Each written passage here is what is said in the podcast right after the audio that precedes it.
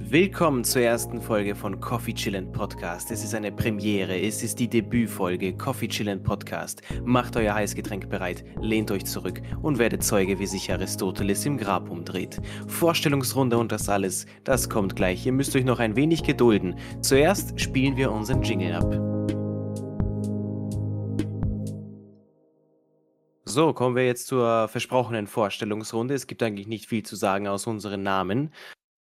Mein Name ist Duschan und somit gebe ich das Wort weiter an meinen Kollegen. Danke erstmal für die schöne Anmoderation. Ich bin der Hans Christian und ich gebe weiter an unseren Gast. Hi, ich bin Basra. Freut mich dabei zu sein. Ich hoffe, es geht allen gut. Ich hoffe, ihr habt richtig Laune auf dem Podcast, so wie ich.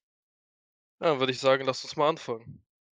Gut, bevor wir aber anfangen, haben wir uns eine Rubrik überlegt, eine Tradition. Der Podcast heißt ja Coffee Chillin' Podcast. Ähm, die erste Rubrik: Heißgetränk des Tages. Was ist das Heißgetränk des Tages, der Kaffee des Tages? Bei mir ist es ein Latte Macchiato Karamell. Oh, das äh, finde ich natürlich sehr cool, weil ich habe auch gerade ein Karamell, aber ohne Latte. Ich habe einen Karamellkaffee. Ja, einen reinen hm. Karamellkaffee. Also ohne Latte, alles klar. Ja, ja. Basara, wie sieht es bei dir aus? Basara, was hast du denn dabei? Ja, da muss ich ein bisschen langweilig wirken, weil ich habe nur normalen äh, Kaffeecreme. Oh. Kaffeecreme, ja gut. Alles, alles. Ich, ich hab's gern ein bisschen klassischer tatsächlich. Zu süß schmeckt mir leider auch nicht.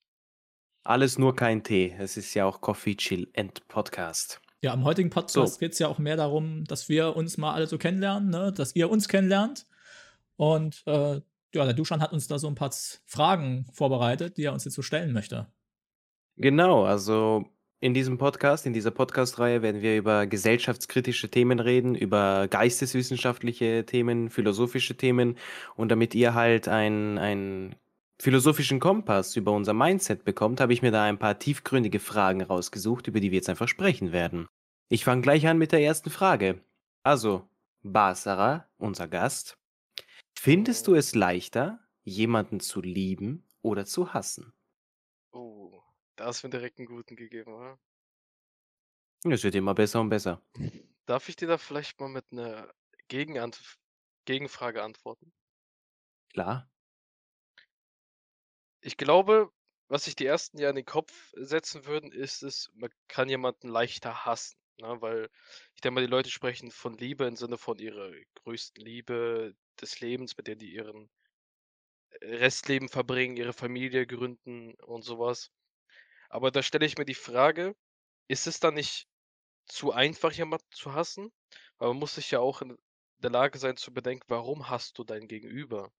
Hast du es, weil er vielleicht ähm, viel redet und damit dich nervt und du ihn deswegen hast? Oder hast du ihn, weil er zum Beispiel viel Geld hat und sich damit bessere Sachen leisten kann als du und bist deswegen neidisch und hast ihn deswegen? Deswegen ist das eine gute Frage. Ich glaube, das sind sich halt viele nicht im Klaren, meiner Meinung nach, dass sie einfach zu schnell sagen würden, ich hasse einen Menschen, als ihn zu lieben, aber sich mit der Frage nicht auseinandersetzen, warum die den hassen. Was hat das für einen Hintergrund? Ja gut, aber was würdest du denn aus deiner, aus deiner Definition von Hass sagen? Deine Definition von Hass. Wir müssen nicht wissen, was genau das ist, wenn du es nicht sagen möchtest, aber nach deiner Definition, was hassen bedeutet und deiner Definition, was lieben bedeutet, was findest du einfacher? Du persönlich, mit deinen Definitionen. Ich finde es tatsächlich einfacher, Leute zu lieben. Okay. Ja, Starke Christian, bist du derselben Meinung? Ja, äh, also ich muss tatsächlich, ich hatte eigentlich äh, eine vorgefertigte Meinung, aber äh, Basara hat mich gerade tatsächlich zum Nachdenken gebracht. Das ist, äh, er hat vollkommen recht mit seiner Aussage. Das ist, äh, und ich meine, die Frage, die Frage ist ja auch, also ab wann hasst man denn wirklich jemanden? Also klar gibt es viele Leute, die ich weniger mag oder die ich zum Teil auch nicht wirklich nicht ausstehen kann. Aber wo fängt denn wirklich der Hass an? Also, das ist so eine wirklich schwierige Frage. Ich hätte tatsächlich beantwortet und gesagt, es ist schwerer, jemanden zu lieben, und leichter, jemanden zu hassen. Ähm, einfach weil ich in meinem Leben noch nie so fest verliebt war, dass ich sage, ja, auf jeden Fall mit dem Menschen möchte ich für den Rest meines Lebens zusammenbleiben. und es aber schon einige Menschen gab, die, die denen der Hass zumindest ziemlich nahe kommt. Na gut, krass. Ja, bei mir bei mir ist es so, dass wenn ich mal auch noch die Frage beantworten darf. Bei mir ist es so, ich finde es tatsächlich leichter, jemanden zu lieben. Also genau wie es Barbara vorhin gesagt hat, ich verwechsel Neid oder oder nicht mögen nicht mit Hass. Dass ich jemanden hasse, also da da müssen schon echt heftige Sachen passieren, dass ich wirklich jemanden abgrundtief hasse. Von dem her finde ich es leichter, jemanden zu lieben. Man sagt ja auch manchmal zu seinen Freunden: „Ich habe dich so lieb.“ Zu Familienmitgliedern, muss ja nicht immer der Seelenverwandte sein.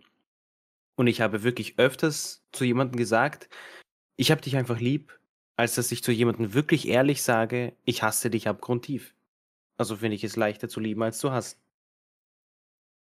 Du schon. Ja. Da muss ich deiner Aussage tatsächlich auch was mit beifügen. Wenn man so überlegt, angenommen, man ist jetzt auch ein Mensch, der, ich sage mal, viele Ehepartner, Partnerinnen hat. Und wenn man sich das mal so überlegt, angenommen, du bist jetzt 'n Mensch, der hatte schon 11 Beziehungen. Zu jedem hast du gesagt: „Ich liebe dich, du bist die Liebe meines Lebens.“ Dann ist es vorbei. Dann kommt's darauf hinaus, dass du den entweder hasst oder halt nicht mehr liebst. Deswegen kann man so auch sehen, dass es vielleicht 'n bisschen einfacher ist, jemanden zu lieben, aber vielleicht sehe ich das jetzt auch nur so. Ja, ja. Ist es denn so, dass, wenn 'ne Beziehung beendet ist, dass man den anderen automatisch nicht mehr liebt? Also Ah, damit ja, damit hast du mich grade. Also, ich ich denke mal, dass die Leute natürlich, wenn sie die wirklich geliebt haben, natürlich weiterhin Gefühle für die besteht. Aber ich finde immer noch wenn du mich fragst, wenn mich einer anrempelt und, dann hasse ich ihn nicht direkt, sondern ich bin halt wütend auf den oder ich, ähm, bin halt genervt, warum muss der mich jetzt anrempeln, et cetera. Aber wenn jetzt ein in meinem Fall 'nen äh, 'n Mädchen kommen würde oder 'n Junge, ist ja eigentlich egal der jetzt ankommt und bei dem ich mir vorstellen könnte, dass das mein Lebenspartner wird dann Gefühl tue ich ja direkt Gefühle für den entwickeln und den lieben. Aber was ich mir dabei denke, ist, dass man das einfach zu schnell tut, weißt du? Ja, ja, ja, total. Es gibt's ja auch, äh, Beziehungen, die jetzt nach 'n paar Wochen, Monaten enden, weil man sagt: „Okay, die Person ist nicht so, wie ich mir das jetzt erhofft habe oder die ist anders, hat sich verändert, et cetera.“ Ja, und dann hört's ja auch schon auf mit der Liebe. Da kommt nur die nächste Person, die dir vielleicht beim Trinken, beim Kartenspiel mit den Jungs oder so entgegenläuft, die einfach mal nett wirkt, süß ist, vielleicht Gemeinsamkeiten findet und dann fängt's mit dem Herzen schon an. Ja klar, und in dem. Moment ist es natürlich auch wirklich Liebe, also für denjenigen. Genau. Definitiv. Na Ja, gut, cool. dann können wir das dann können wir das so abschließen und gehen gleich zur nächsten Frage über. Ihr habt jetzt beziehungsweise wir 3 haben jetzt die Möglichkeit, die Welt zu retten. Oha, Und zwar wenn du eine Sache an der Menschheit ändern könntest, was würdest du wählen, Christian? Boah. Wenn ich etwas an der Menschheit an sich ich glaube, ich möchte nichts an der Menschheit an sich ändern. Ich finde die Menschheit so, wie sie ist Also, ich glaube, wenn du jetzt irgendwas Spezielles, irgend irgend 'ne Eigenschaft der Menschheit wirklich wegschneidest, ich glaube, wir könnten nicht vorhersehen, was das für die gesamte Menschheit bewirken würde. Also, wenn wir jetzt irgendwas ir und und wenn's bloß 'ne Kleinigkeit wäre, wenn wir die verändern, ich glaube nicht, dass wir wirklich wissen oder, ja, wissen würden, was das für unglaubliche Katastrophen auslösen würde oder für riesige Auswirkungen auf die gesamte Menschheit hätte. Also, ich würde, glaube ich, nichts ändern wollen. Na gut, der Auch Meinung wenn ich bin ich nicht nicht. zufrieden mit der Menschheit bin, so wie sie ist. Ich sage nicht, dass sich die Menschheit nicht verbessern kann oder dass wir keinen Optimierungsbedarf haben. Aber ich glaube, extern oder als einzelne Person darin rumzufuschen, das würde ich nicht wollen oder nicht mir nicht zutrauen. Also, da bin ich halt anderer Meinung. Ich finde, es gibt einige Sachen, die man ändern könnte. Also, was was was mir 'n großes Anliegen wäre ich bin mir zu zu 95 % sicher, dass wenn man diesen irrsinnig bescheuerten Wettstreit zwischen Weltmächten stoppen würde und also, ich bin jetzt nicht so einer von diesen, die immer sagen: „Ja, die Weltmächte sind die Bösen, die Weltmächte machen das und das“, so bin ich nicht. Aber ich denke mir, in manchen Bereichen sollten sich diese großen Länder, die Einfluss haben, die, die können sich einfach diesen, entschuldige für die Ausdrucksweise, aber die können sich diesen Schwanzvergleich einfach sparen, wenn man gemeinsam in die Meeresbiologie forscht, wenn man gemeinsam das Universum erforscht. Eine Weltmacht kann nicht leugnen, dass die andere mindestens genauso qualifizierte Wissenschaftler hat. Und wenn die, die schlausten Köpfe der größten Länder gemeinsam Meeresbiologie machen oder gemeinsam Raumforschung, Pharmazie, was auch immer, Medizin, Wissenschaft, dann würde man so viel mehr erreichen können. Ja, Das würde ich ich ändern. Also praktisch äh, diese Neidgesellschaft oder dieses, äh, Diese Ja. Gier zu sagen, schau mal, mein Wissenschaftler, der hat das entdeckt und deiner hat es nicht geschafft. Warum Ja. ist es nicht, die Wissenschaftler der Welt haben das entdeckt? Mhm. Basserer, was hast du da für eine Meinung? Ich hätte ich würde deinem vielleicht sogar zustimmen, weil es für mich auch einfach fast das Ähnliche zutrifft, nach meiner Meinung. Ich finde einfach, was diese Welt kaputt macht, ist einfach dieser wie nenne ich das jetzt mal? Wenn die Leute immer mit 'ner Nase nach oben gehen, weißt du, was ich meine? Diese Hochnäsigkeit. hm, dass jeder, dass jeder denkt, er ist der Beste und er ist, er ist der Einzige und keiner denkt an den anderen. Genau, ich glaube, das grenzt ja auch irgendwo mit dem, was, äh, Dusan gesagt hat, an. Mhm. Äh, dieser Schwanzvergleich, sage ich mal. Ok ähm, aber wenn du so guckst, es gibt viele Menschen, die haben es halt in gewissen Hinsichten natürlich jetzt besser als andere Menschen und die schauen dann auf diese Menschen herab und ich finde, so was ist halt das macht auch irgendwo so 'n Spalt in unserer Gesellschaft, weil da gibt's halt die einen, die, ähm natürlich sagen ja, diese hochnäsigen Menschen, die sind so Menschen f abwürdig, äh, schauen, sage ich jetzt mal. Also, dass sie jetzt, weil die jetzt weniger Geld haben, nicht Markenkleidung tragen, kein Menschenleben in der Hinsicht verdienen, nur weil die sind jetzt die Größten, weil die das Geld oder die Markenklamotten besitzen. Dann gibt's irgendwo darunter ja auch dann, ich sage mal ich also, das habe ich jetzt zum Beispiel bei mir auch kennengelernt in der Schule damals. Da hatten wir schon welche gehabt, die hatten jetzt keine Markenklamotten und welche, die hatten welche. Und die haben sich natürlich dann mit Nase nach oben auf den Straßen bewegt und haben dann natürlich gesagt: „Wir sind die Besten. Guck mal, was für Schuhe der andere trägt“, sich darüber lustig gemacht. Und, ähm, wenn es das halt nicht gäbe, wenn nicht jeder so so überzeugt von sich selber wäre, sondern auch mal guckt auf das, was er hat. Ich glaube, dann gibt's erst mal unter den Menschen an sich weniger Hass in der Hinsicht. Und vielleicht würde das auch einigen Leuten mal die Augen öffnen: „Hey, komm, der Typ hat jetzt vielleicht nicht so viel Geld oder, äh, seiner Familie geht's nicht gut. Heißt aber nicht, dass der jetzt 'n, äh ich sage mal, ein unwürdiger Mensch ist in der Hinsicht.“ Dass man vielleicht sagen kann: „Ich gebe dem mal trotzdem 'ne Chance, mit dem zu reden. Vielleicht ist er nett drauf. Vielleicht denkt er genau wie ich in der Hinsicht. Was was haben deine Kleidung oder dein Geld dazu auszusagen?“ Aber Also das dich stört nicht. dich stört die Oberflächlichkeit der Leute. Genau.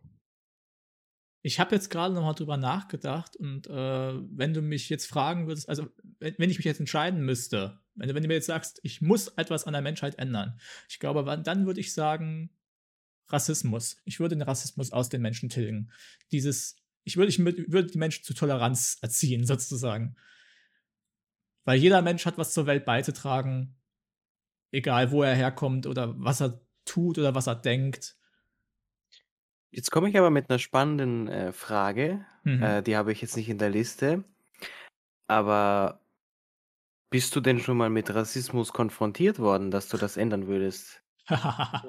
Tja, ich als, äh, junger Also, ich sage es mal so, als ich sage also ich als so Mann und Weißer kann natürlich jetzt, äh, vielleicht weniger von Rassismus reden als Na, das kann ich mir nicht vorstellen. Ich bin halt ich wohne halt in Österreich, in Wien. Vielleicht hat man es an der Redeweise gehört und egal ob weiß, gelb oder schwarz, Deutsche kommen nicht so gut an bei den Österreichern.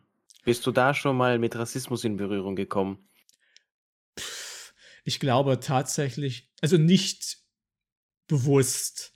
Ich weiß, dass wir mal im Urlaub in der Türkei waren und meine Eltern mir sagten: „Ja, also die die waren ja jetzt voll unfreundlich und das lag bestimmt daran, dass wir Deutsche waren.“ Aber Also nein, ich habe, glaube ich, bewusst nie Rassismus erfahren. Ich kann mir aber gut vorstellen, dass es schlimm ist für, für Menschen, die Rassismus erfahren, weil sie ja nichts dafür können. Also sie werden ja einfach nur dafür ausgegrenzt oder gemobbt, weil sie so sind, wie sie sind. Und das finde ich ein Unding. Das darf nicht sein. Das ist auch das, was ich halt mit dieser äh, Hochnäsigkeit in Bezug finde. Ein Mensch ist halt ein Mensch, so da, da gibt es kein Wenn, Aber, Religion, Herkunft, Land. Du kannst ihn nicht auf das beziehen, wo der halt herkommt, was er hat, äh, etc. Weil wenn er halt in einem Land geboren ist, ich nehme jetzt mal Afrika als Beispiel. Es gibt ja, ich denke mal, noch einen großen Rassismus gegenüber den ähm, pigmentierten Leuten, nenne ich es jetzt mal. Und ähm, der ist halt genauso Mensch wie du und ich. Nur weil er halt aus einem anderen Teil der Welt kommt, heißt es nicht, dass du ihn jetzt, äh, ich sag mal, unwürdiger behandeln musst oder behandeln musst, als ob er jetzt nichts wert wäre in der Hinsicht. Ich finde halt das Denken, schneidest du dir selber in die Hand und den Menschen, gegen den du, ich sag mal, rassistisch gegenübertrittst oder hochnäsig oder sonstiges, der schneidet sich in die Hand. Man hat beides rotes Blut, vielleicht sogar von derselben Blutgruppe. Also, also ich weiß, wir kommen jetzt gerade ein bisschen vom Thema ab, aber die, äh, ich würde mich, würd mich, mal interessieren, was ihr beide von halt, äh, davon denkt. Glaubt ihr, es gibt unbewussten Rassismus? Also glaubt ihr, wir sind rassistisch? Also ich würde eigentlich von mir behaupten, nicht rassistisch zu sein. Und trotzdem glaube ich, dass man das, das durchaus unbewussten Rassismus gibt. Also, also die Frage kann ich dir als Sozialpädagoge beantworten. Bevor ich mit dem Studium angefangen habe, liebe Zuhörer, habe ich als Sozialpädagoge diplomiert und das Thema hatten wir zufälligerweise auch. Und es ist unmöglich, dass ein Mensch kein Schubladendenken hat. Das ist mhm. unmöglich. Das ist aber auch, wenn man wirklich fair ist, in manchen Bereichen, wo Menschen sagen würden, das ist unterbewusstes Rassismus, würde man sagen, vielleicht ist es ja auch einfach nur Intuition bei einer Polizeiarbeit. Also ich bin jetzt ursprünglich aus Serbien, also meine ich das jetzt auch nicht rassistisch. Es ist nun mal so, dass meine, meine Landsmänner, sage ich mal, mit meinen Wurzeln, es ist nun mal so, dass sie halt öfters eine Bank ausrauben. Und es ist halt kein Zufall, wenn dann die Polizei ein Auge auf jemanden wirft, der osteuropäisch aussieht. Und das ist nicht rassistisch gemeint. Meiner Meinung nach ist es einfach nur so diese polizeiliche Intuition, Indizien für etwas. Naja, auch diese Erfahrung halt irgendwo, ne? Genau, diese Erfahrung. Also ich möchte jetzt niemanden in einen Topf werfen und das alles, aber man muss es halt eingestehen, ganz so unschuldig ist man jetzt nicht daran. So haben wir es halt auch gelernt damals in der Schule. Also so mhm. Vorurteile kommen ja nicht, nicht aus dem Nichts. Und ich finde deine, dein Wunsch, die Menschheit zu ändern, ein bisschen problematisch, denn so wie ich es als Serbe in Österreich erlebt habe, haben viele Menschen in Österreich, ich weiß nicht, wie es in Deutschland ist, viele Menschen in Österreich haben ein völlig wirres Bild vom Rassismus. Ich glaube, die wissen nicht so ganz, was eigentlich rassistisch ist oder böse gemeint ist. Es ich glaube, glaub, es wird sehr viel zerredet, gerade in Talkshows jetzt auch aktuell, ne? Und es wird sich auch sehr, sehr hochgeputscht äh, aktuell. Es ist, mhm. ich verstehe das jetzt auch nicht bei Leuten, die jetzt auch wie ich ausländische Wurzeln haben. Ich finde das überhaupt nicht schlimm, wenn mich jemand fragt, wie also, wenn jemand meinen Namen hört und mich fragt: „Ah, von wo kommst du denn ursprünglich?“ Da gibt es ja so Leute, die reagieren da total sensibel darauf: ich bin ich bin ich bin Österreicher, respektiere das doch endlich einmal.“ Das finde ich so schrecklich. Da denke ich mir: „Mein Gott, fahr doch mal ein Gas runter. Der Mensch interessiert sich doch einfach nur für dich.“ Was ist denn dabei, wenn du sagst, ja, der Name kommt ursprünglich aus Serbien oder der Name kommt ursprünglich aus der Türkei? Ist ja kein Thema. Mein Gott, es ist ja auch nicht rassistisch, wenn ich einen Thomas frage, oh, kommt der Name jetzt aus Deutschland oder, oder, oder Bayern? Oder das ist ja nicht rassistisch. Dann gibt es eben auch viele, viele österreichische Mitmenschen, die ich kenne, die da total pingelig sind. Ich sehe es an den Augen, es interessiert sie einfach nur, woher der Name kommt, aber sie trauen es sich nicht zu fragen. So, da, das finde ich jetzt nicht rassistisch. Aber wenn man sowas sagt wie, also dafür, dass du, dass du aus Serbien kommst, kannst du sehr gut Deutsch reden. Sowas ist dann halt gemein. Und das ist dann irgendwie die mhm. Normalität. Ich denke mir, hä? Es gab, ich hatte mal einen Unikollegen, das ist ein Austauschstudent und der kommt ähm, aus der Region von Nordafrika. Und das war total lustig. Da war ein, ein äh, österreichischer Student, der, wieder dasselbe Beispiel. Er hat sich einfach nicht getraut, ihn zu fragen, woher er kommt, weil es ihn interessiert hat. Mein Kollege hat es dann eben gesagt zu ihm. Und dann hat er halt auf so richtig gebrochenem Englisch hat er dann zu ihm gesagt, wow, äh, you're from Africa, but you can speak English very good. Und er redet halt fließend Englisch und er muss sich das von jemandem anhören, der gebrochen Englisch redet. Ich denke, man hat einfach, bevor man so diesen Rassismus ändern kann und diese Toleranz einpflanzen kann, muss man irgendwie Leuten erklären, was ist eigentlich gemein und was nicht. Aber Rassismus ist ja eigentlich ein Thema für sich, für eine ganze Folge. Ich weiß jetzt nicht, wie lange wir hier jetzt darüber reden. Aber ich glaube, wir schweifen zu viel vom Thema. Wir schweifen zu viel vom Thema ab. Kommen ja, wir, wir können ja mal zur nächsten Frage. Frage. übergehen. Ja, gehen wir lieber zur nächsten Frage. Rassismus ist ein Thema für sich. Was würdest du tun, wenn heute dein letzter Tag auf der Welt wäre, Basara? Ehrlich gesagt, habe ich mir darüber noch nie Gedanken gemacht. Komisch, weil, weil das ist so eine Frage, die hört man oft, finde ich. Ehrlich? Mhm. Tatsächlich in meiner Gegenwart habe ich das so gut wie gar nicht gehört. Und ich wurde das auch noch nie gefragt. Und ich mache mir darüber immer halt. Also ich, ich habe mir darüber nie Gedanken gemacht, weil ich einfach immer nach dem Prinzip lebe, lebe jeden Tag, als wäre es dein letzter, weißt du? Ich mache einfach das, worauf ich Bock habe. Was mich glücklich macht. Ich bin mit, keine Ahnung, wenn ich Lust bekomme, mit Freunden jetzt in eine Shisha-Bar zu gehen, dann gehen wir dahin. Haben einen guten Tag. Wenn ich Bock habe, mit einer Freundin was zu unternehmen, mache ich das. Wenn ich mit meiner Familie äh, in einen Freizeitpark gehen möchte oder sowas. Oder ich will zocken. Ganz egal, ich mache es einfach. Ich lebe jeden Tag so, dass ich immer sagen kann, ich gehe glücklich ins Bett und ich, ich würde nicht bereuen, wenn ich jetzt morgen nicht mehr aufwache. Ey, das ist voll cool. Also ganz ehrlich, das ist ein richtig cooles, cooles Lebensmotto irgendwo auch, ne? Ich meine, klar, das ist so ein richtiger Cupcake, ja, lebe jeden Tag, als wäre es dein letzter. Aber ich meine, im mhm. Prinzip, natürlich ist das, ist, ist, ist, doch voll schön so. Also, warum denn auch nicht? Und ich meine, wenn man jetzt einen, einen Beruf hat, den man mag, der einen jetzt nicht fertig macht jeden Tag, dann finde ich, kann man das auch. Also, klar. Also, jetzt, wo ich meinen Berufsumschwung hatte tatsächlich. Mit meinem jetzigen Beruf bin ich völlig zufrieden. Ich stehe jeden Morgen, egal um welche Uhrzeit, weil das ist ja ein Beruf, bei dem musst du allzeit bereit sein. Für die Leute, die es ähm, gerne wissen möchten, ich bin in der Security tätig. Und äh, es kann auch um 4 Uhr, um Mitternacht, 16 Uhr abends allzeit bereit sein wenn ich weiß, okay, ich muss dann dann aufstehen, ich muss zur Arbeit, ich stehe auf, ich bin voll motiviert, ich bin happy, mach mich fertig, mach die Arbeit. Ich habe viel mit Leuten zu tun, ich spreche mit denen. Ich, wenn ich äh, sehe, dass die Leute woanders herkommen, ich äh, frage die dann, ne, ja, woher kommt ihr denn zum Beispiel? Und ähm, dann kommt man so ins Gespräch, ein bisschen Smalltalk. Das macht mich happy, ich komme nach Hause, unternehme was mit meiner Familie, mit den Jungs und gehe dann einfach wieder happy ins Bett, weil ich weiß, morgen genau der gleiche geile Tag. Cool. Das ist doch eine klare Aussage. Also, was würdest du ja. an deinem letzten Tag tun? Nichts anderes als jetzt auch. Genau. Einfach glücklich ins Bett und glücklich aufstehen. Bei mir ist es eigentlich genauso. Also, ich kenne viele, die sagen, ja, ich würde noch unbedingt Fallschirmspringen gehen oder, oder Mount Everest besteigen oder so. Ich habe viel Spaß dabei, das in einem Tag zu organisieren. Aber ich würde tatsächlich auch nicht viel anders machen. Ich würde mir vielleicht in den letzten Minuten noch meine Lieblingssongs geben aus meinem Leben, weil Songs rufen Erinnerungen hoch. Und ich würde noch, äh, ich würde tatsächlich noch an meinen Parfums riechen. Kann ich nicht sagen, warum. weil, weil Songs sind genauso wie Gerüche. Ich habe das immer wieder, also ich habe mehrere Düfte und ich hatte die irgendwie immer zu verschiedenen Zeiten meines Lebens getragen. Und immer wenn ich an ihn rieche, erinnere mich, ah, da war ich zwölf Jahre alt, das habe ich mir in Serbien gekauft. Da war ich mit meinem Cousin Fußball spielen. Oder dann rieche ich am anderen Duft, ah, das habe ich an meinem Abschlussball getragen. Das und das ist da passiert. Also Songs hören und Düfte riechen. Das Einfach und das so ist da passiert, Leute. Ja, wissen wir.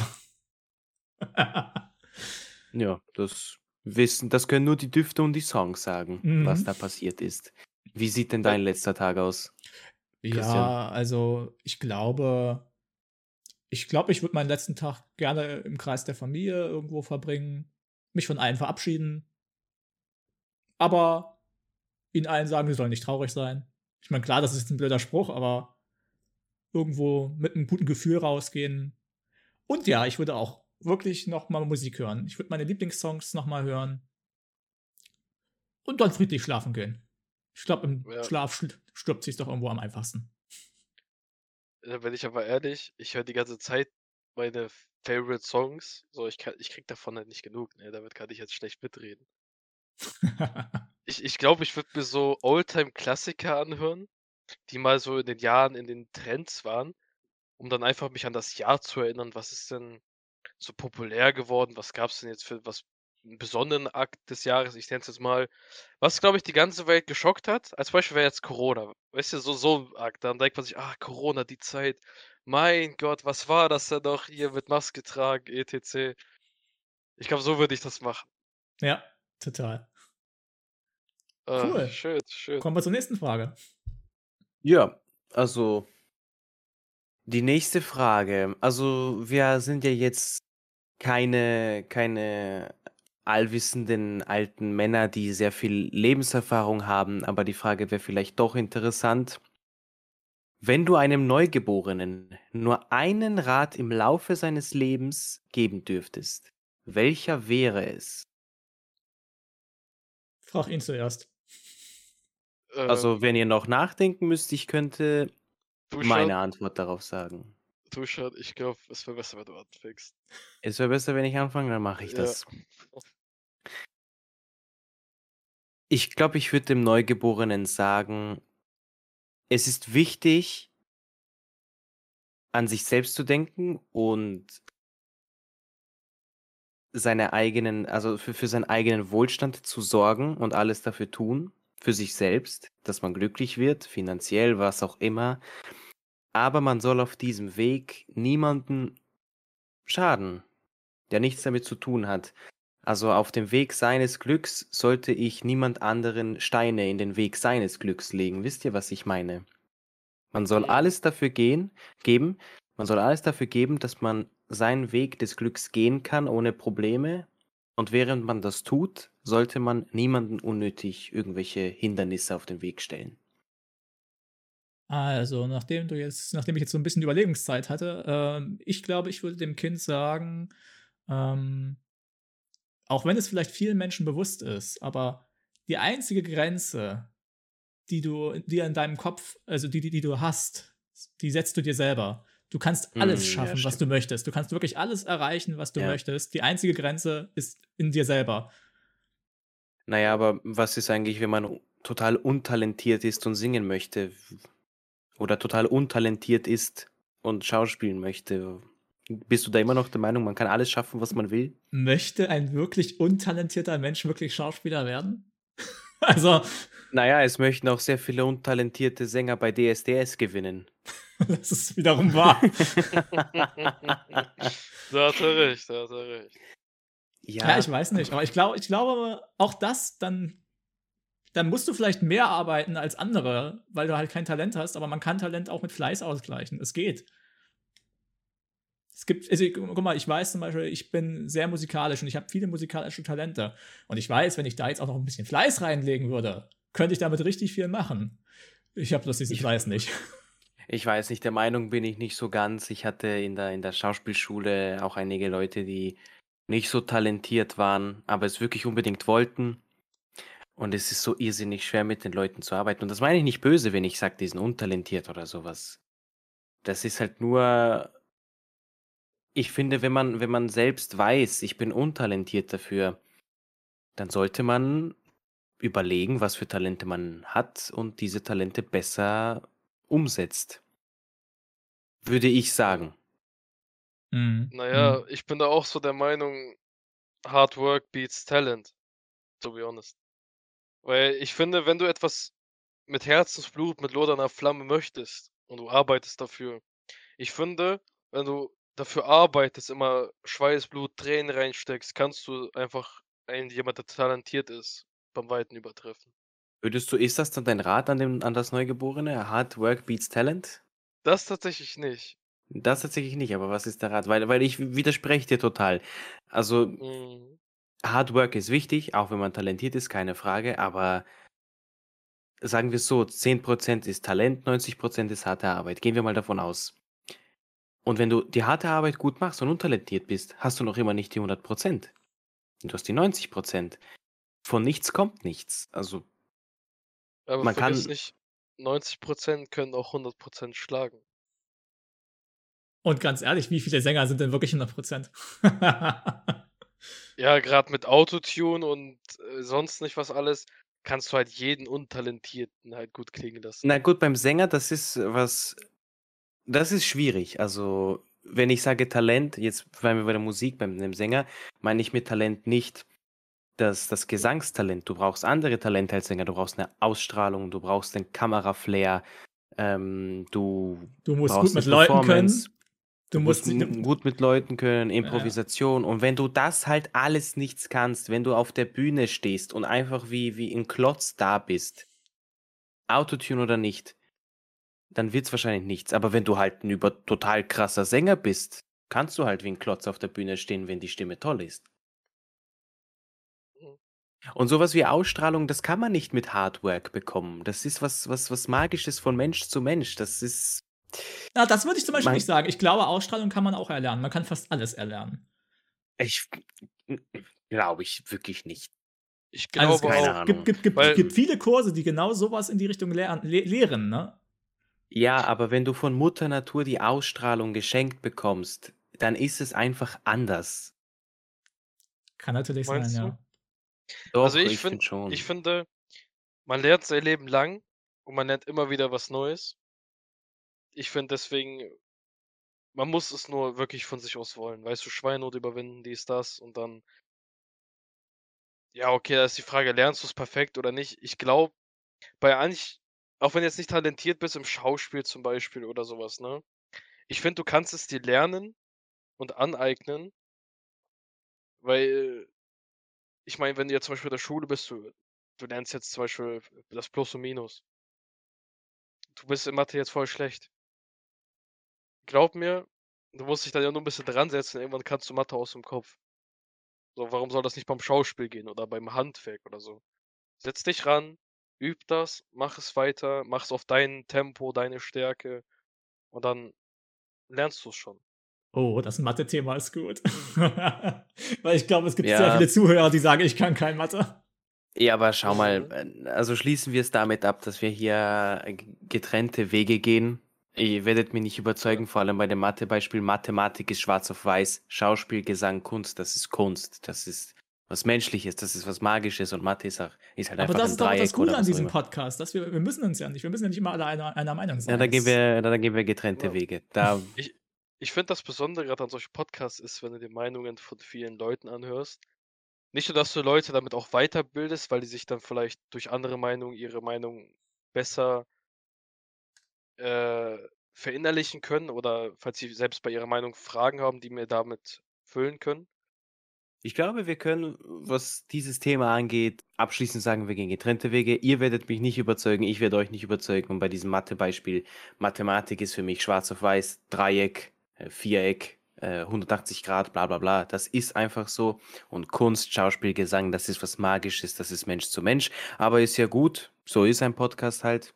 Das ist auch das Schöne an diesem Podcast. Man ist immer nicht derselben Meinung. Kommen wir zur nächsten Frage, würde ich mal sagen, meine Herrschaften, oder? Jetzt können aber, glaube ich, auch die Zuhörer mit, mitdenken. Und da bitte ich darum, ihr habt uns jetzt ein bisschen kennengelernt und könntet die Frage für uns beantworten, wenn uns die Antwort nicht einfällt. Was denkst du, ist das Nervigste an dir? Huha, okay. Ähm, also, ja, mit mir wurde mal gesagt, Nein, nein, nein, nicht, wa- mir wurde mal gesagt. Nein, nein, nein. Was denkst du, ist das Nervigste an dir? das ist ja noch schwerer. ja, du schon, äh, was denkst du denn? Was das Nervigste an mir ist? Hm? Ich glaube, dass ich glaube, dass vor allem in der heutigen Zeit, wo alles ein bisschen sensibler geworden ist und das alles, ich glaube, dass viele nicht auf meinen Humor äh, so richtig klarkommen oder ähm, es ist halt, ich sehe alles nicht so persönlich, wenn man einen Witz macht. Wenn man so einen direkten Witz macht, irgendwie fassen das heutzutage sehr viele als beleidigend auf oder es ist gleich alles so sensibel. Ich bin ein offenes Buch und spreche Sachen gerne offen an. Und ich denke, viele kommen damit nicht klar, wenn sie mit mir reden und ich glaube, das nervt sie dann auch manchmal.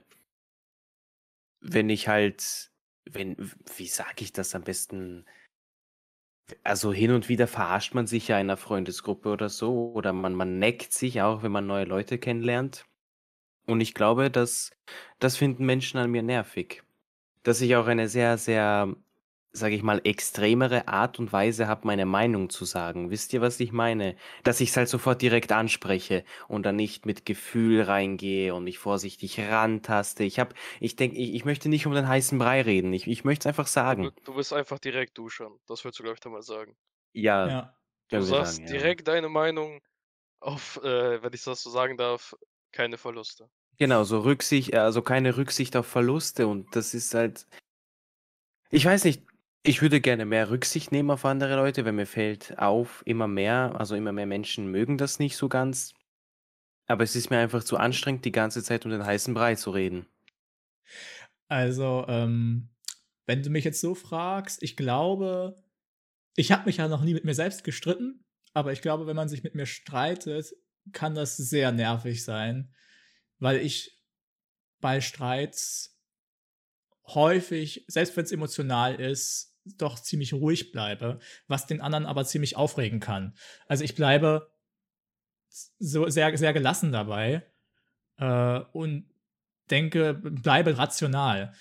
Was aber grade bei emotionalen Themen, glaube ich, schwierig ist, für grade fürs Gegenüber. Ja, das das also, kann ich auch aus Erfahrung sprechen, ja. Also, wir kennen uns Da schon. da kann ich da kann ich leider mitreden. Da können wir alle wie lange kennen wir uns schon? 7, 8 Jahre oder so. Das ist schon ab und zu, äh, vorgefallen zwischen uns. Und tatsächlich, ja, das nervt manchmal. Das nervt wirklich, ja. Ja, ja. Kann ich kann ich, äh, nachvollziehen. Ich glaube, das Nervigste an mir ist einfach, dass ich manchmal so 'n Tyrannendenken habe, weißt du?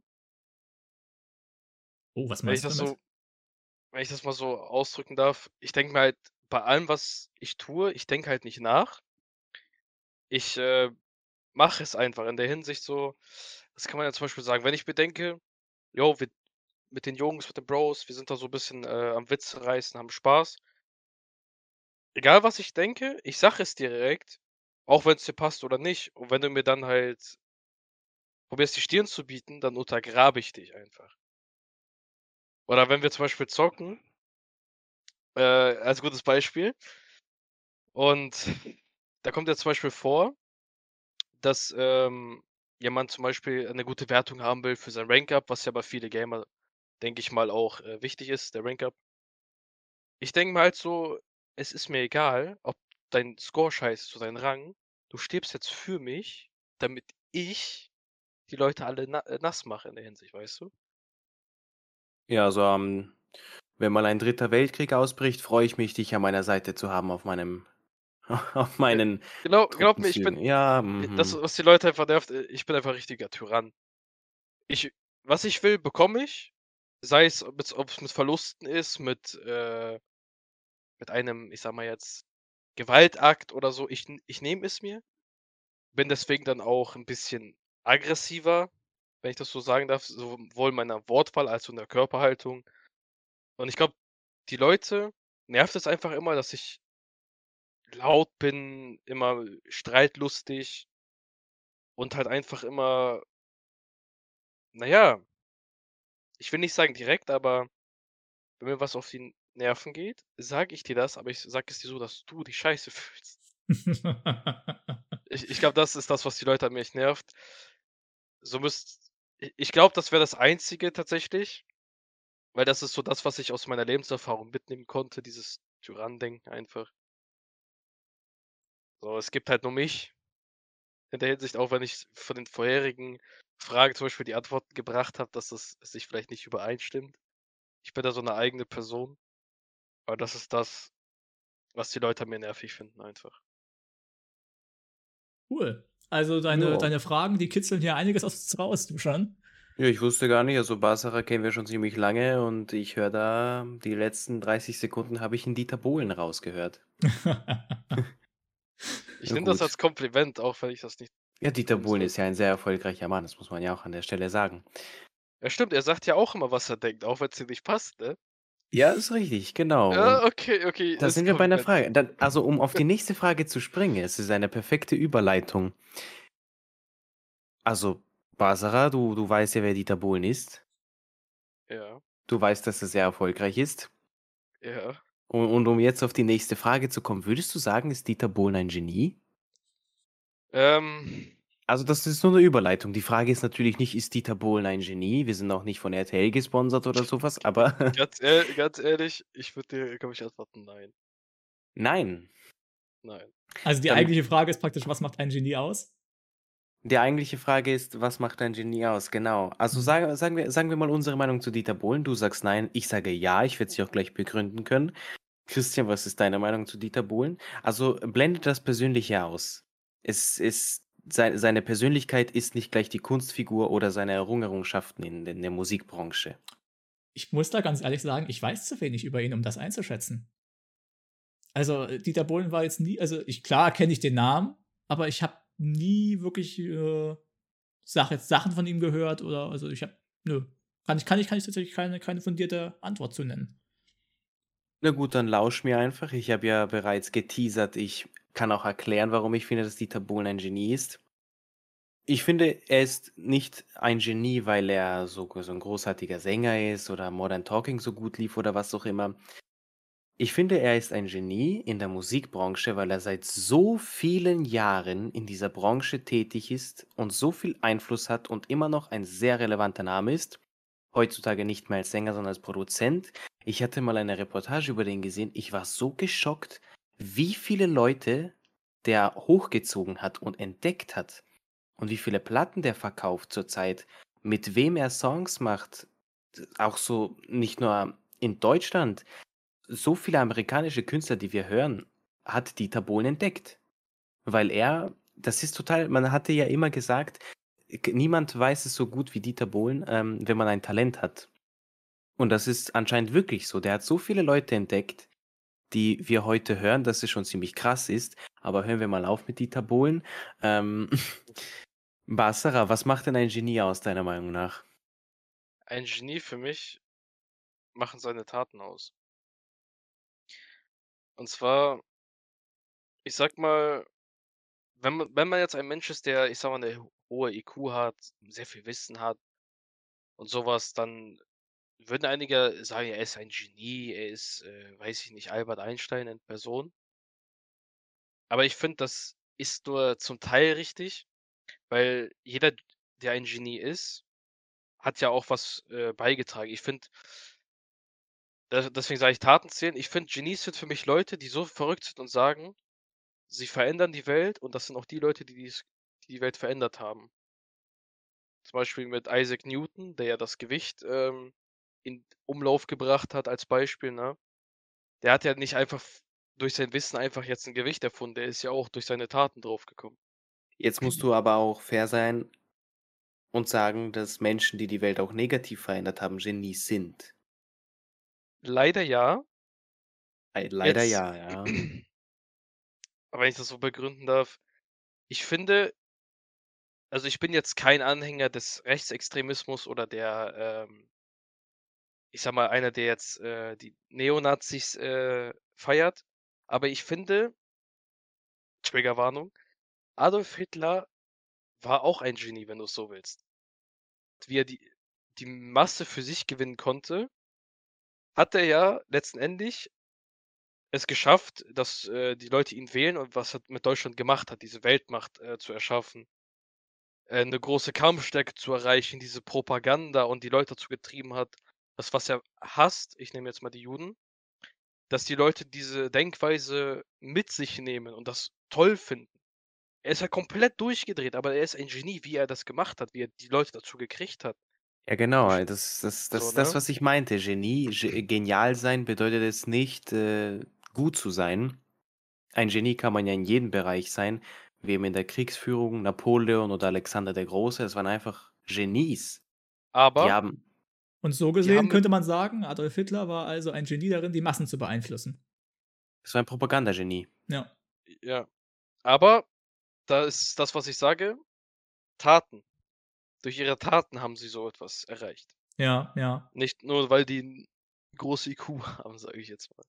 Also, wenn du mich fragst, was ein Genie ausmacht, ich glaube, ein Genie hat immer etwas hervorgebracht, was es vorher noch nicht gab, irgendwas Neues. Das sind immer Mhm. sehr kreative Köpfe, die irgendwo einen einen neuen Weg gegangen sind oder irgendeine neue Idee hatten.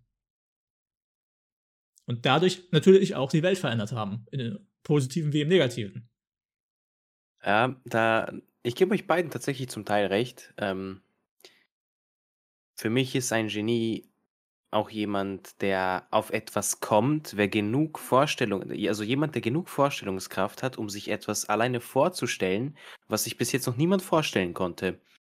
Also, für mich geht Kreativität und Fantasie einher mit dem Genie-Sein. Du musst ja von irgendwoher diese Idee bekommen, wie du es ausführst. Wie zum Ja. Beispiel Galileo war meiner Meinung nach ein Genie. Damals Natürlich hatte ja Galileo ein niemand Genie. da da hatte ja niemand gedacht, äh, dass, hm, vielleicht ist ist die Erde rund, aber er hat sich gedacht: „Hey, vielleicht ist die Erde rund. Vielleicht ist sie 'n Dreieck. Ich schaue es mir mal an.“ Und er hat's bewiesen. Und er hat's bewiesen. So sieht ein Genie aus. Da gehen wir von den Genies über zu unseren Enkeln. Ja. Oha. richtig gehört. Welche Probleme werden deine Enkel beziehungsweise unsere Enkel nicht mehr haben? Oh, das finde ich 'ne sehr interessante Frage. Benzinpreise. Benzinpreise. Ja, aber da die also, ist es jetzt eine Referenz zu der zu zu den zu der E-Auto zu dem E-Auto-Gesetz in der EU? Ja, auch Ja, mit. aber das das wurde doch abgesagt. Ja gut, ich bin nun Deutscher. Bei mir ist es noch nicht abgesagt. Ah, Ach so, ich ja.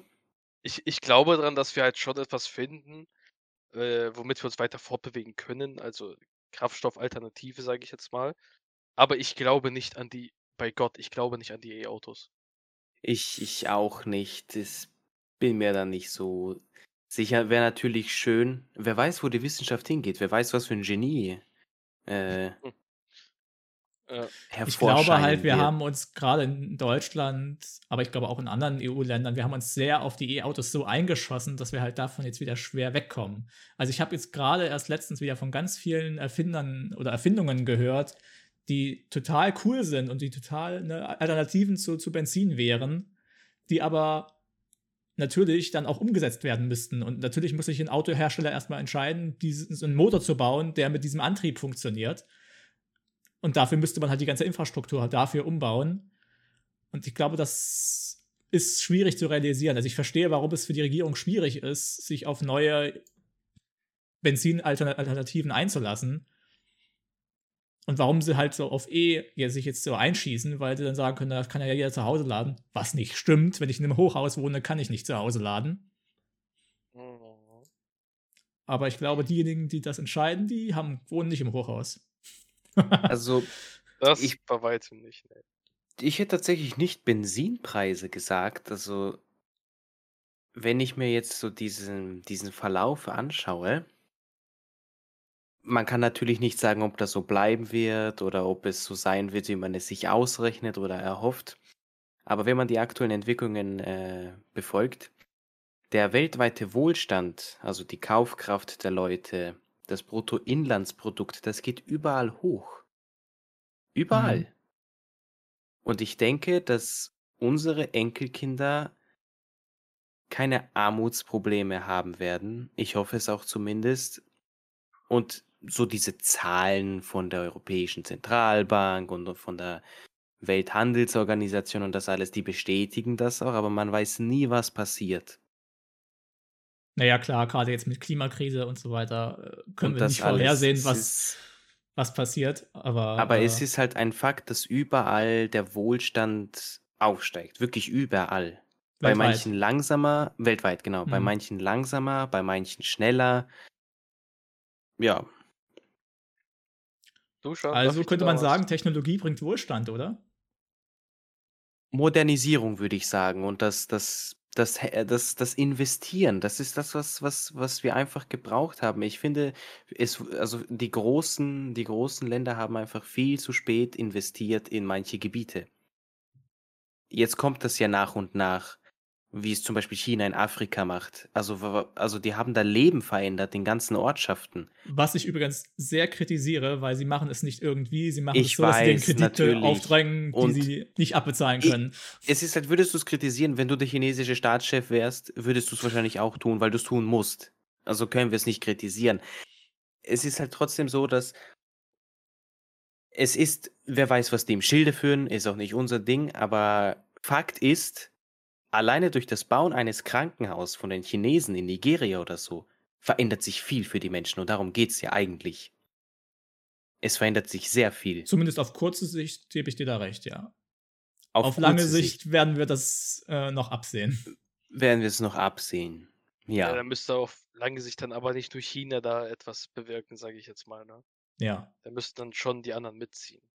Damit es auch einen logischen Erfolg hat, sage ich jetzt mal. Ja. Aber darf ich dir da nochmal ins Wort fallen, äh, Duschan? Natürlich, immer wieder. Du sagst ja, die, du hoffst ja, dass die Enkel diese, ich sag mal, Armutsgrenze nicht mehr haben werden, ne? Ist das richtig? Ja. Da muss ich jetzt mal was loswerden von meinem alten äh, Lehrer. Der hat mir mal was ganz Weises gesagt. Ne? Und zwar äh, hat sie, also der Lehrer zu uns damals gesagt, ähm, ihr werdet es doch noch halbwegs gut haben, was den Klima betrifft und äh, was halt die Benzinpreise äh, angehen, weil die hatten das, die wussten das einfach schon, dass äh, die Benzinpreise hochgehen und dass der Klima sich halt ändern wird. Da meint ihr so, ihr könnt eure Jugend genießen, sobald ihr erwachsen werdet, wird es für euch auch ein bisschen schwieriger. Weißt du, in der Schule habe ich die ausgedacht. Jetzt, wo ich hier sitze, Zehn Jahre denke später. ich mir, so, sorry für die. Ausdrucksweise, diese Wichser hatten recht. Und was ist, was ist jetzt das Ding? Wird das jetzt für die Enkel jetzt auch nochmal schlimmer, sage ich jetzt mal? Mit, den, äh, mit dem Klima, mit den Benzinpreisen? Oder werden die ein besseres Wohlstand haben? Oder werden die es doch schlechter haben, weißt du? Weil uns geht es ja in der Hinsicht noch gut. Wird es denen jetzt besser gehen? Weil mir wird gesagt, ich habe es noch gut, desto älter ich werde, desto schlechter wird es. Vielleicht wird es bei denen, ich sag mal jetzt, bisschen schlecht anfangen und noch schlechter werden. Naja, die Frage ja, welches, welche Probleme werden sie nicht mehr haben? Also welche, welche Probleme sie haben werden, haben Mhm. werden, sind, glaube ich, sehr viele. Wahrscheinlich mehr, als wir Wohlst- jetzt haben. Und mit dem Wohlstand meinte ich halt diesen finanziellen Wohlstand, wenn es halt so weitergeht mit den weltweiten Investitionen und, und in dem Wirtschaftswachstum und das alles. Finanziell wird es, glaube ich, unseren Enkeln gut gehen, aber ob es denen klimatechnisch gut gehen wird, keine Ahnung. Ja, das war so eher so eine Frage an dich gerichtet, ob du vielleicht auch deine Meinung änderst. Weil ich denke leider schon, dass die äh, nächsten Generationen, die jetzt von uns, sage ich jetzt mal, kommen werden, es, naja, schwieriger haben werden. So was den Wohlstand angeht, als auch, ich sag mal jetzt, äh, klimatechnisch oder sowas in der Richtung. Das wird äh, die Zeit zeigen. Ähm, wir werden diesen Podcast natürlich auf eine CD brennen und das in eine Zeitkapsel eingraben. Da werden Uh. die, äh, unsere Enkel und die Enkel der Enkel der Enkel der Enkel der Enkel in 300 Jahren das wieder ausgraben und werden sich denken, wow, das waren Genies, Visionäre. Oder verdammt, die haben die ganzen Zuhörer besudelt mit ihrem positiven Grundgedanken.